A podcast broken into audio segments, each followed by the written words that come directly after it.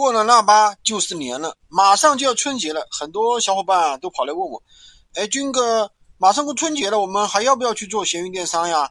现在闲鱼电商好不好做呀？很多快递都要停运了，我该怎么做呀？我店铺应该怎么去运营呀？”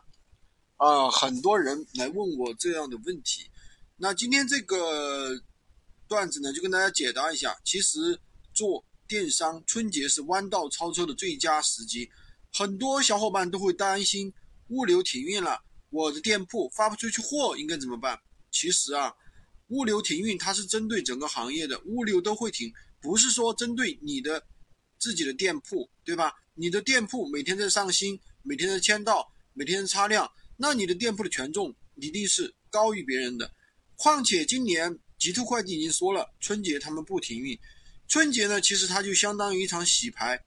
特别那些专业的电商公司，他们一定也是要放假的，店铺的权重都会降得特别低，包括闲鱼也是一样，这是第一个原因。第二个原因呢，大家都会进入到一个比较放松的一个状态。春节我必须要休息了，是不是这个时候呢？如果说你去认真操作了，那肯定就是弯道超车的最佳时机。年后你的店铺起来了，你一定会比别人快。这个时机呢，其实也是想学习闲鱼电商。想在闲鱼卖货的小伙伴认真学习的一个最佳时机。年后你起店一定会比别人快。